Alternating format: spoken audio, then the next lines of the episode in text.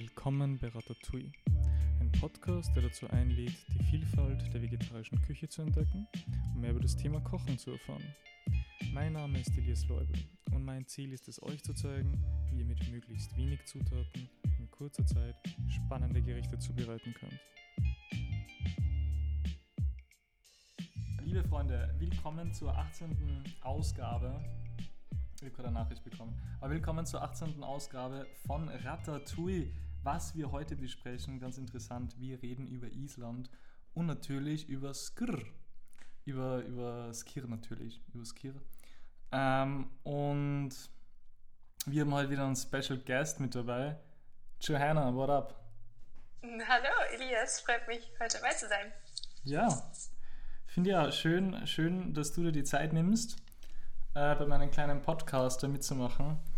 Willst du da vielleicht äh, bisschen was über, über dich erzählen, wo du herkommst, ähm, auf welchen Planeten du aufgewachsen bist? Sowas? Äh, ja, gerne. ähm, genau, ich bin Johanna.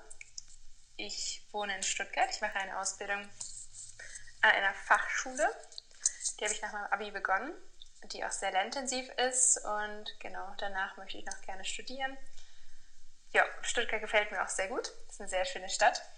Immer ein Besuch wert, auf jeden Fall. Man muss auf jeden Fall mal vorbeischauen. Ich, ich war nämlich noch nie in Stuttgart. Ich bin mir gedacht, dass das hässlich ist. Aber ich, aber, aber ich kenne sie nicht. Ich bin, ich bin ja einmal in, in, in Stuttgart gewesen, ich habe es dir erzählt. Aber es ist sicher, ist sicher eine schöne Stadt, Johanna. Sicher schön. Definitiv. Ja, ähm, nachdem wir heute ja über, über Kochen reden, also es ist mehr so, es ist heute wieder mehr so ein bisschen so Faktencheck über, wir reden über die Geschichte, über die, die, die Küche, über die isländische Küche und haben dann natürlich auch ein perfektes äh, Dessertgericht für euch dann vorbereitet.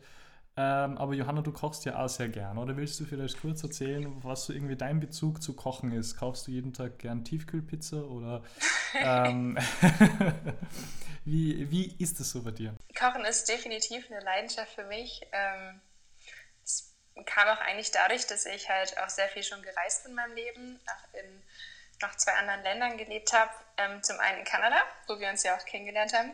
Da waren wir ja beide Austauschschüler. Genau. ähm, und zum anderen ähm, habe ich auch noch in Vietnam gelebt.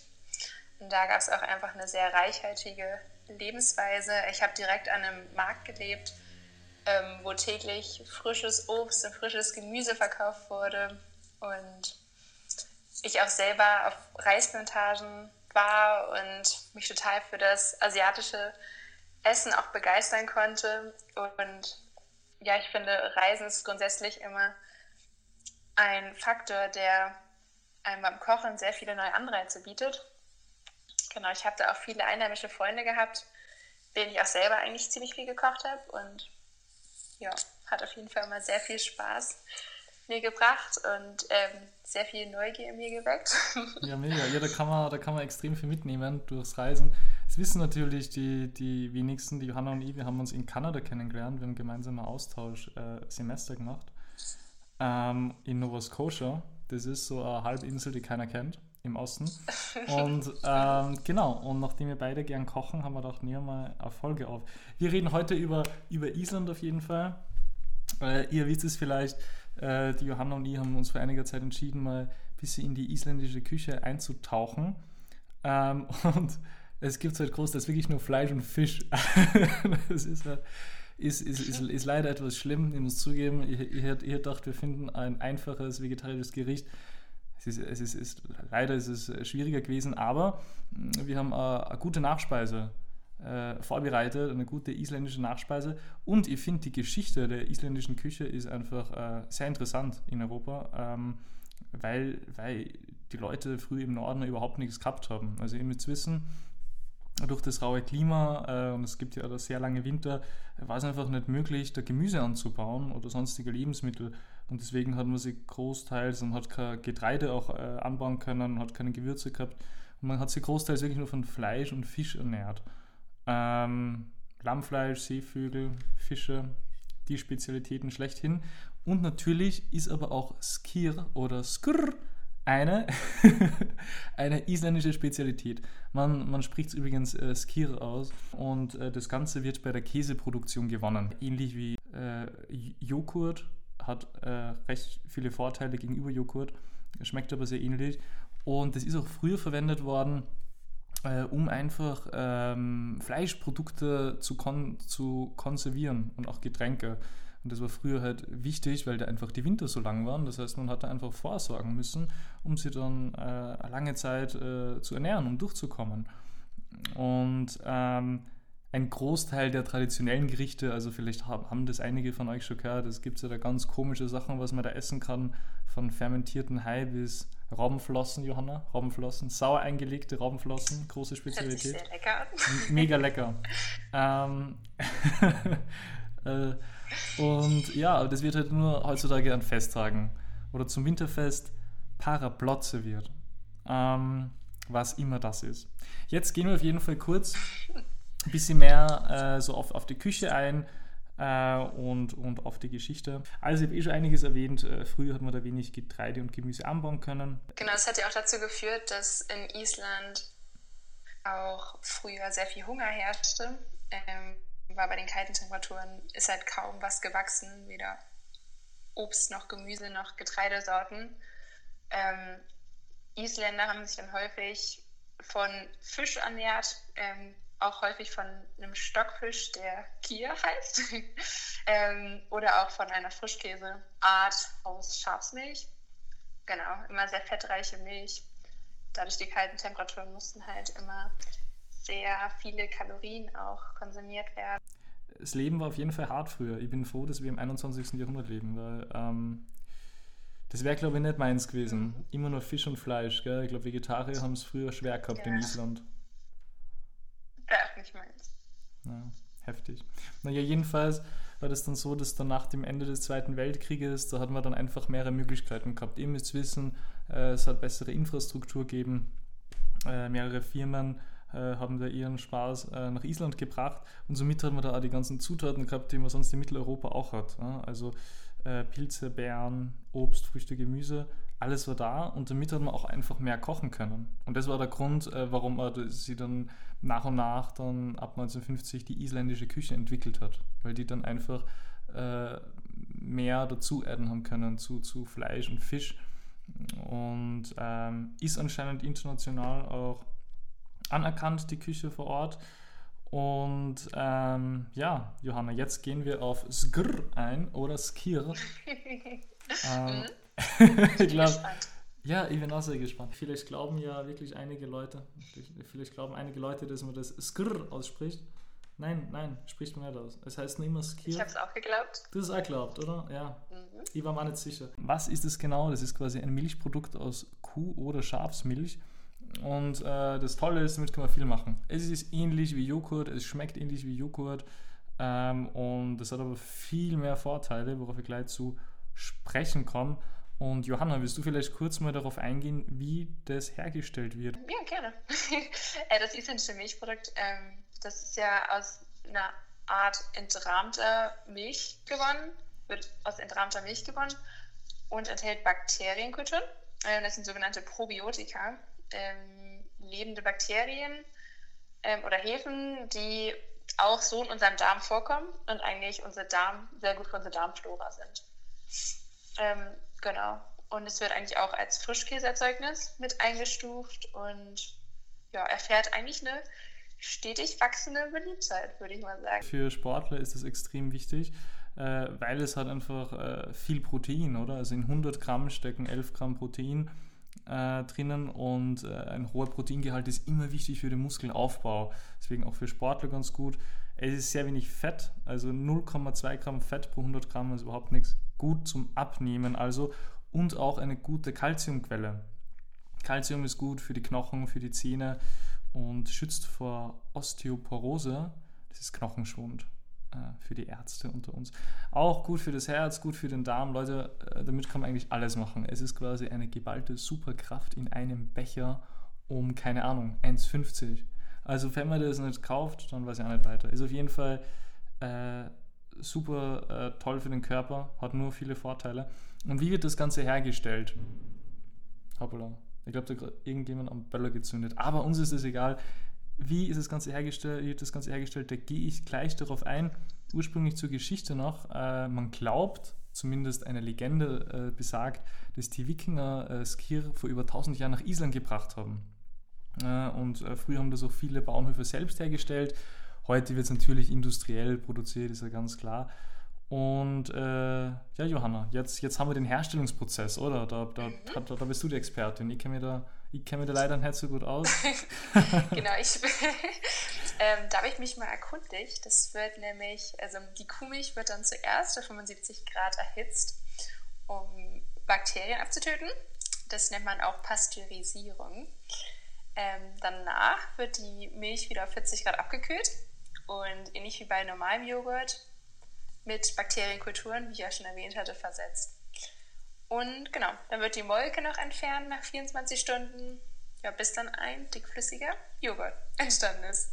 so einfach geht das schon. Mega, ja, dann kann das ja, kann man gleich zu Hause auch probieren, oder? Also, Definitiv. man kann das so, so, so ein Package erfinden. Ähm, ein guter Freund von mir hat mal letztens äh, so ähm, ein Biergeschenk zum selber brauen. Ich finde, das soll man mit Skier auch machen dass man sich bei Amazon so ein Päckchen bestellt und dann kann man einfach Skier selber machen. Ich finde, das wäre Geschäftsidee, oder Johanna? Das können wir umsetzen. Das ist die Idee. Ja. Jetzt wird durch die Decke gehen. oder auch nicht. naja, jedenfalls wieder zurück, äh, zurück zum echten Leben und ähm, zum Geschmack und zur Konsistenz. Meine lieben mhm. Freunde, der Geschmack, wie ist der? Der ist natürlich säuerlich, ist er ganz klar, wie bei einem Joghurt, oder? Samtig, cremig, was will man mehr? Und ähm, wir gehen jetzt gleich zu unserem Rezept. Ihr habt ja gesagt, wir, wir wollen eine, eine tolle Nachspeise machen.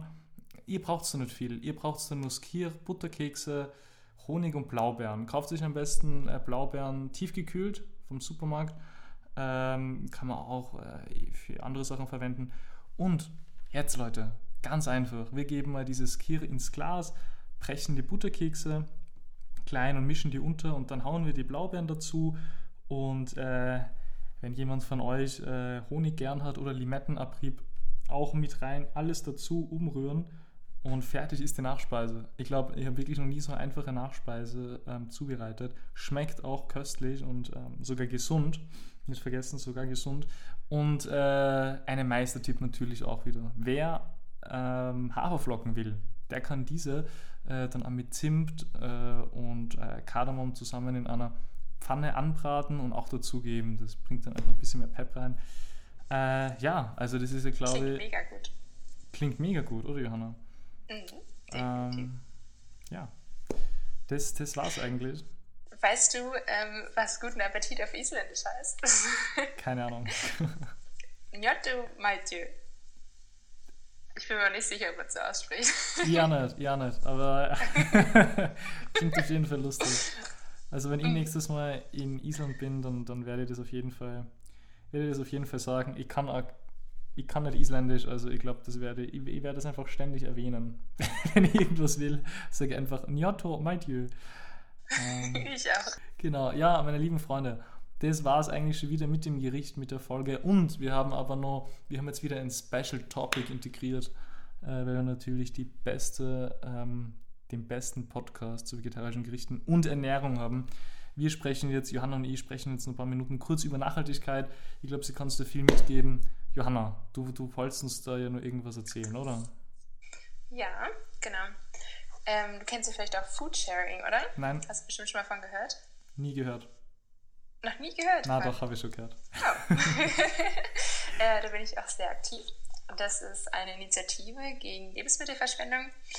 Ähm, es geht darum, dass man ungewollt überproduzierte Lebensmittel und dass die nicht weggeschmissen werden, sondern dass die verteilt werden und dass die die Food Saver, also die angemeldet sind bei foodsharing.de, dass die ähm, die Lebensmittel abholen, ob es jetzt von Lebensmittelgeschäften, von Bäckereien, privaten Haushalten oder auch Restaurants ist.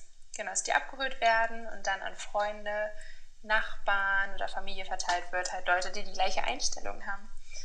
Es geht halt darum, dass ähm, ja, abgelaufene Lebensmittel oder wo das Mindesthaltbarkeitsdatum überschrieben, überschritten wurde, dass ähm, ja, das nicht sofort nicht mehr essbar ist, sondern zum Beispiel auch Milchprodukte ist ja ein, auch ein Mindesthaltbarkeitsdatum und nicht ein ähm, nicht mehr Haltbarkeitsdatum. ähm, Milchprodukte sind häufig halt noch einige Tage länger verzehrbar. Da sollte man halt immer noch mal so den Seh-, Riech- und Geschmackstest machen, ähm, bevor man dann vielleicht das Produkt auch nochmal konsumiert. Man sieht ja auch einfach, ob da sich Schimmel gebildet hat oder ob es anders riecht mhm. als normalerweise. Das, das ist ein sehr guter Tipp. Ähm, bei, bei, mir zu Hause ist es nämlich so, ähm, es wird nach drei Tagen alles weggeschmissen. Ich bin jetzt ein bisschen übertrieben, aber es ist, läuft wirklich manchmal so bei uns ab. Ähm, und mhm. genau, ich finde, da, da, kann man einfach ein bisschen mal Schimmel essen. Na, Spaß. Aber, nein, das jetzt nicht. nein, nein, nein, natürlich nicht. Aber, aber es ist wirklich so, dass äh, die Lebensmittel sind meistens länger haltbar. Und, und Food Sharing ist ein, ist ein tolles Thema. Ich habe das immer in einer anderen Interviewfolge angesprochen. Und da gibt es ja verschiedene Apps. Äh, in jedem Land äh, kann man sich Produkte, die von Supermärkten übrig geblieben sind, kann man dann billig äh, nur kriegen oder gratis. Und äh, ja, es wird dann einfach nicht weggeschmissen, sondern verwertet. Das ist ja das ist ja, äh, finde ich, recht gute Initiative. Kann, äh, werde ich auch mal ausprobieren auf jeden Fall. Ich finde halt auch Foodsharing gibt einem immer neue Ideen auch, weil man halt vom, von Supermärkten häufig auch Lebensmittel bekommt, die man normalerweise nicht in seinem Alltag kaufen würde. Und halt, zum Beispiel, ich habe einmal China-Kohl oder Pak Choi, wie das vielleicht auch der eine oder andere kennt, ähm, bekommen. Und das finde ich immer total spannend und das ähm, erweitert auch irgendwie so eine Rezeptvielfalt und bringt mir neue Kochanreize. Das ist es. Man kann da auch dann experimentieren, oder? Man kann sich da was einkaufen, ja. kocht man halt irgendwas, was es ergibt. Und da kann man durchaus ähm, kreativ sein. Das finde ich, find ich auch sehr schön. Dem dir natürlich Nachhaltigkeit auch äh, wichtig ist, ähm, so, so wie mir. Hast du da auch äh, zwei, zwei andere Sachen ausprobiert, die, die ich recht lustig und, und cool gefunden habe? Willst du da unseren Zuhörern noch etwas erzählen? ähm, ja, gerne. Ich habe mal letztes Jahr mit einer Freundin zehn Tage lang eine No Plastic Challenge ausprobiert. Das ist wirklich eine Herausforderung, aber ähm, es war auch wirklich spannend, dann wirklich mal im Supermarkt darauf zu achten, wie wirklich fast alles, was wir kaufen können im Supermarkt, immer in Plastik verpackt ist. Und dann ähm, ja, musste ich einfach mal gucken, wie ich da meinen Alltag bestreiten kann, ohne Plastik zu verschwenden. Ich habe mir dann noch eine Holzzahnbürste gekauft, ähm, Zahnputztabletten, bin zu Unverpacktläden gekauft, äh, äh, gegangen, habe mir dann äh, entsprechende Behältnisse mitgenommen und ja, für meinen Alltag mir Nudeln, Reis oder Müsli abgepackt und auch Milch aus einem Glas geholt. Ähm, es war auch eigentlich nicht unbedingt teurer, was man vielleicht zuerst denkt, weil ja unverpackt Läden häufiger einfach ein bisschen ähm, teurer sind als die regional, also die generellen Discounter.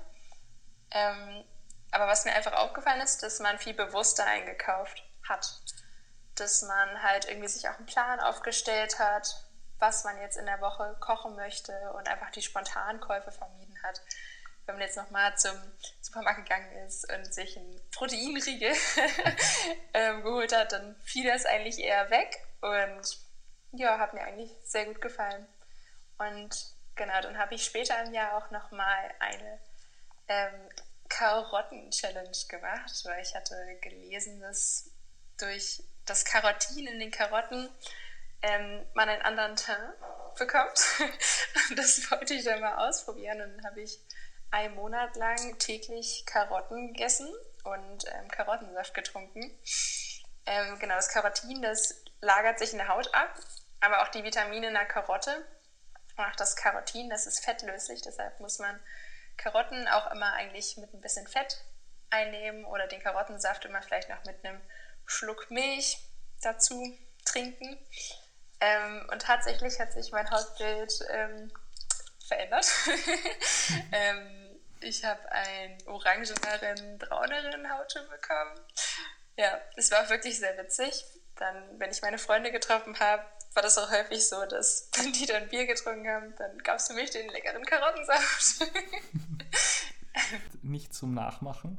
nee, also ich denke, langfristig werde ich jetzt auch nicht weitermachen. Ich habe das den Monat gemacht, aber ich habe jetzt auch nicht Lust, mein Leben lang ähm, täglich Karottensaft zu trinken. Wäre aber, wär aber ziemlich lustig. Ich glaube, du, du, du, du warst dann sehr orange und ähm, du hättest dann vielleicht. naja, nicht so extrem. Eine leichte Veränderung gesehen eigentlich. Ich stelle mir gerade so. wenn man es wusste. Ich stelle mir gerade so orangenes Teletubby vor. ja, da habe ich dann auch Anfragen bekommen, aber die habe ich dann abgesagt. Haben Sie Lust, bei uns in der Werbung mitzumachen? Ähm, ja, aber äh, sehr, sehr spannendes Selbstexperiment. Ähm, jedenfalls, äh, Essen ist großartig. Lebensmittel sind großartig. Das ist, äh, das ist die Lehre, die wir heute von dieser Folge ähm, daraus ziehen. Und, und ich hoffe, ihr habt euch ein bisschen was, bisschen was mitnehmen können. Ähm, und ja, jetzt wisst ihr auch endlich mal ein bisschen was über Island. Oder Island ist immer so irgendein Land im Norden in Skandinavien. Keiner kennt es eigentlich wirklich, was das so ist, außer Eis und Kälte. Und, und ich finde, jetzt haben wir da ein bisschen, bisschen Licht ins, ins, ins äh, Dunkel gebracht. Dieser Podcast hat einen Mehrwert, meine lieben Zuhörer und Zuhörerinnen. Schluss mit dem, mit dem Nonsense-Talk. Ich hoffe, ihr, ihr habt euch was mitnehmen können. Ich freue mich auf die nächste Folge. Bin gespannt, was wir da machen. Und hoffentlich kommt ihr auch zeitig raus. Lassen wir uns mal überraschen, würde ich sagen. Und äh, genau, genießen wir die nice Jazz-Musik am Schluss. Und genau, Johanna, das, das letzte Wort geht natürlich wieder an meinen Gast. Ich habe mich sehr gefreut, mit dir heute mich ein bisschen unterhalten zu haben. Habe ich auch sehr, sehr interessant gefunden. Ähm, genau, dann, dann würde ich sagen, macht es gut. Tschüss.